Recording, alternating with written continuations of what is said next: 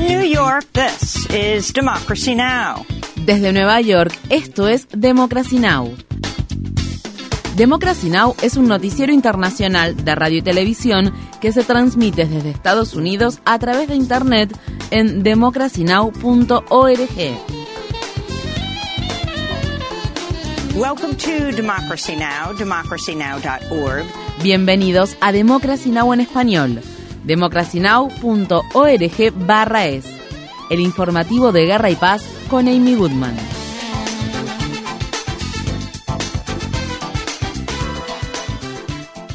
El gobierno de Biden anunció que establecerá centros de procesamiento para inmigrantes en varios países de América Latina, donde los solicitantes de asilo tendrán que solicitar permiso para ingresar a Estados Unidos. La medida tiene como objetivo disuadir a decenas de miles de migrantes de solicitar asilo en la frontera entre Estados Unidos y México. Los primeros centros para gestionar las solicitudes de migrantes estarán ubicados en Guatemala y Colombia. Las personas migrantes de América Latina y el Caribe se verán obligadas a viajar al centro centro más cercano a su ubicación para iniciar una solicitud de asilo o solicitar el estatus de refugiado para luego ser reubicadas en Estados Unidos, Canadá o España. Estados Unidos ha acordado recibir a 20.000 refugiados durante los próximos dos años fiscales, al tiempo que planea duplicar o triplicar las deportaciones aceleradas de migrantes considerados no elegibles para ingresar a Estados Unidos. El secretario de Seguridad Nacional, Alejandro Mayorkas, y el secretario de Estado, Anthony Blinken, expusieron este jueves las nuevas medidas y advirtieron que las personas migrantes que lleguen a la frontera sur de Estados Unidos enfrentarán consecuencias más severas, incluidos posibles cargos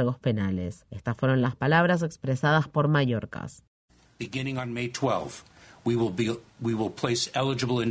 a partir del 12 de mayo, las personas que lleguen a la frontera sur de Estados Unidos y sean elegibles para ser deportadas serán sometidas a procesos de expulsión acelerada.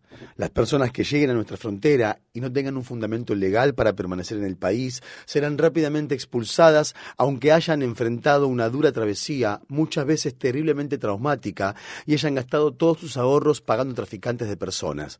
La mayoría de las veces serán expulsadas del país en cuestión de de días o de pocas semanas. Most often in a matter of days esto se produce al tiempo que Estados Unidos se prepara para finalizar en mayo la política migratoria basada en el título 42 del Código de Regulaciones Federales de Estados Unidos que se implementó durante la presidencia de Trump al inicio de la pandemia. Durante los últimos tres años, esta política se ha utilizado para expulsar sin el debido proceso a unos 2,7 millones de personas que cruzaron a la frontera sur de Estados Unidos en busca de refugio. Activistas en defensa de la justicia para las personas migrantes han criticado al gobierno de Biden por violar el derecho internacional y aplicar políticas similares a las impulsadas por Donald Trump. Las nuevas medidas migratorias que se anunciaron este jueves no aplican para los migrantes provenientes de África. Eleanor Acer, de la organización Human Rights First, dijo en un comunicado, el gobierno de Biden debería enfocarse en medidas para incrementar el reasentamiento de refugiados y ampliar las vías legales para solicitar asilo en lugar de imponer una prohibición a las solicitudes de asilo, lo cual sería un error legal, moral y político. Continúan escuchándose fuertes explosiones y tiroteos en la capital de Sudán, Jartum, incluso después de que el ejército sudanés aceptara una prórroga de 72 horas de un alto el fuego humanitario con el grupo paramilitar conocido como Fuerzas de Apoyo Rápido. Se han reportado combates en las cercanías del cuartel general del ejército de Sudán, el Palacio Presidencial y el principal aeropuerto de Jartum. La población del lugar revela que hay una grave escasez de harina y otros alimentos básicos.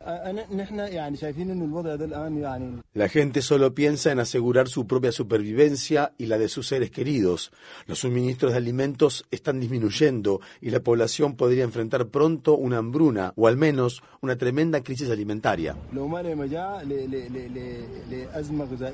Aún antes de que el 15 de abril estallaran los combates entre facciones rivales del gobierno militar sudanés, un tercio de los 46 millones de habitantes de Sudán ya dependían de la ayuda humanitaria. En Estados Unidos continúan los ataques a los derechos de las personas transexuales. Este jueves, los legisladores republicanos del estado de Kansas anularon un veto impuesto por la gobernadora del estado, la demócrata Laura Kelly, y promulgaron así la ley de baños para personas transgénero más radical del país. La legislación prohíbe a las personas trans usar baños que coincidan con sus identidades de género en escuelas, vestuarios, cárceles, refugios para víctimas de violencia doméstica y centros de respuesta a casos de violación. En Nebraska, la senadora estatal demócrata Megan Hunt está siendo investigada por un posible conflicto de intereses debido a una denuncia hecha por un legislador de derecha. Según la denuncia, Hunt no habría revelado de manera oficial que es madre de una persona trans menor de edad antes de votar en contra de un proyecto de ley que prohíbe la atención médica relacionada con la afirmación de género. La senadora Hunt calificó la investigación como un hostigamiento. Mientras tanto, en Montana, David Gianforte, una persona no binaria que es hija del gobernador del estado, el republicano Greg Gianforte, le pidió a su padre que rechazara una serie de proyectos de ley que vulneran los derechos de la comunidad trans que incluyen restricciones a la atención médica relacionada con la afirmación de género y prohibiciones de los espectáculos drag. Visite nuestro sitio web democracynow.org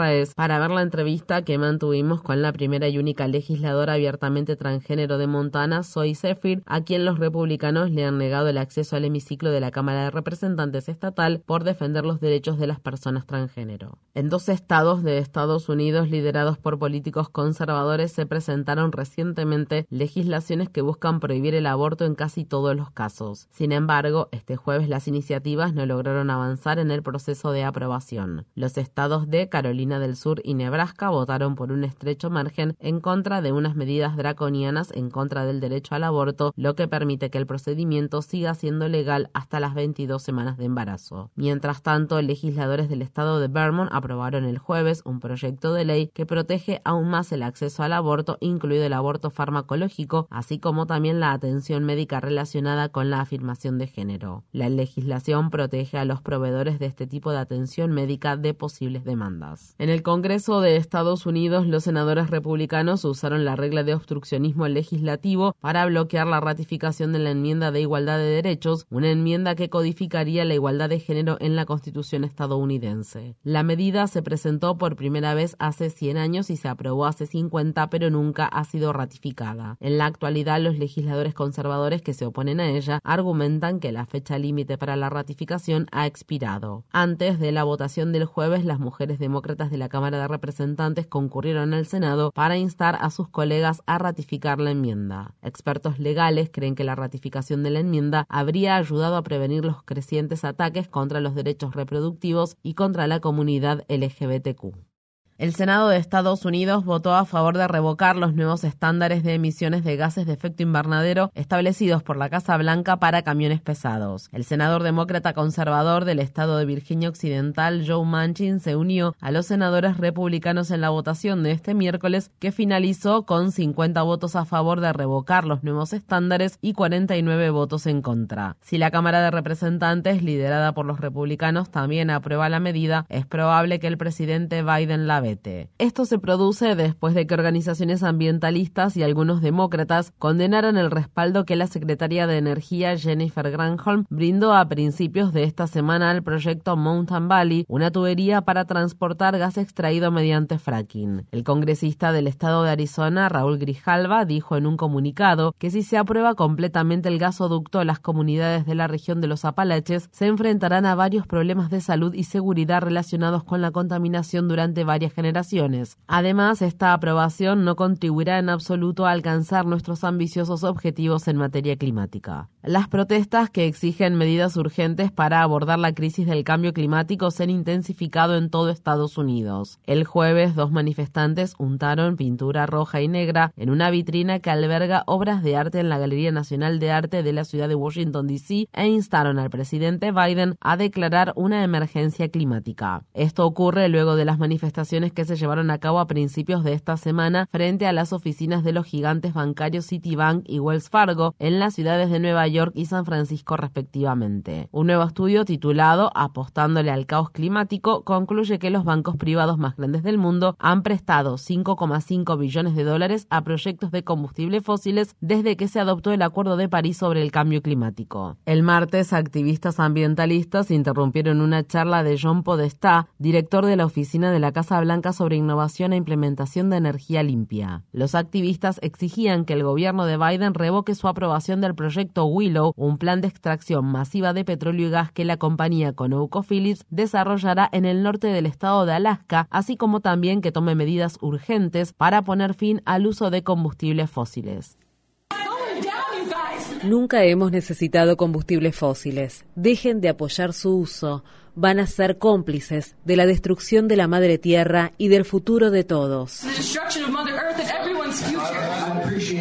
Valoro su fervor en este tema. Estamos intentando hacer una transición creativa hacia otro tipo de energías para alcanzar un nivel cero de emisiones netas de carbono para el año 2050. Eso es demasiado tarde. Tienen un punto de vista. Es demasiado tiempo. Es demasiado tiempo.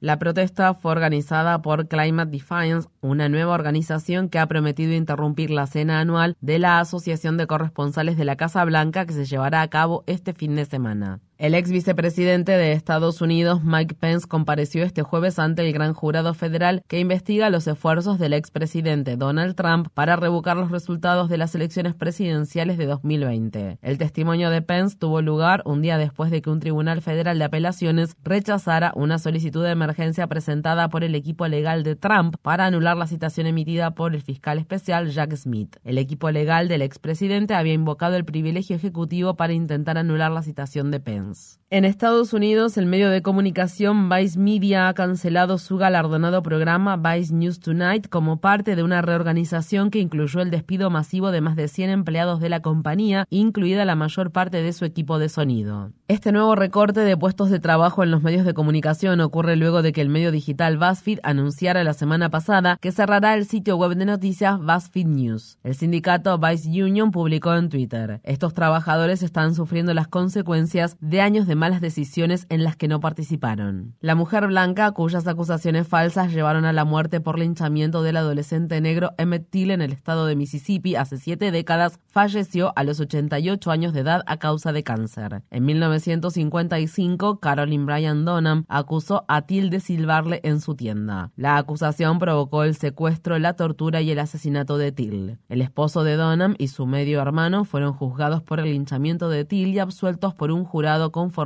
solo por personas blancas. En 2007, Donham confesó que había inventado la acusación, lo que llevó al FBI a reabrir el caso. Sin embargo, el Departamento de Justicia de Estados Unidos puso fin a su investigación en 2021 sin presentar ningún cargo. En 2022, un equipo de investigadores que buscaba pruebas en el caso de Metil encontró una orden judicial no entregada que acusaba a Donham de su secuestro.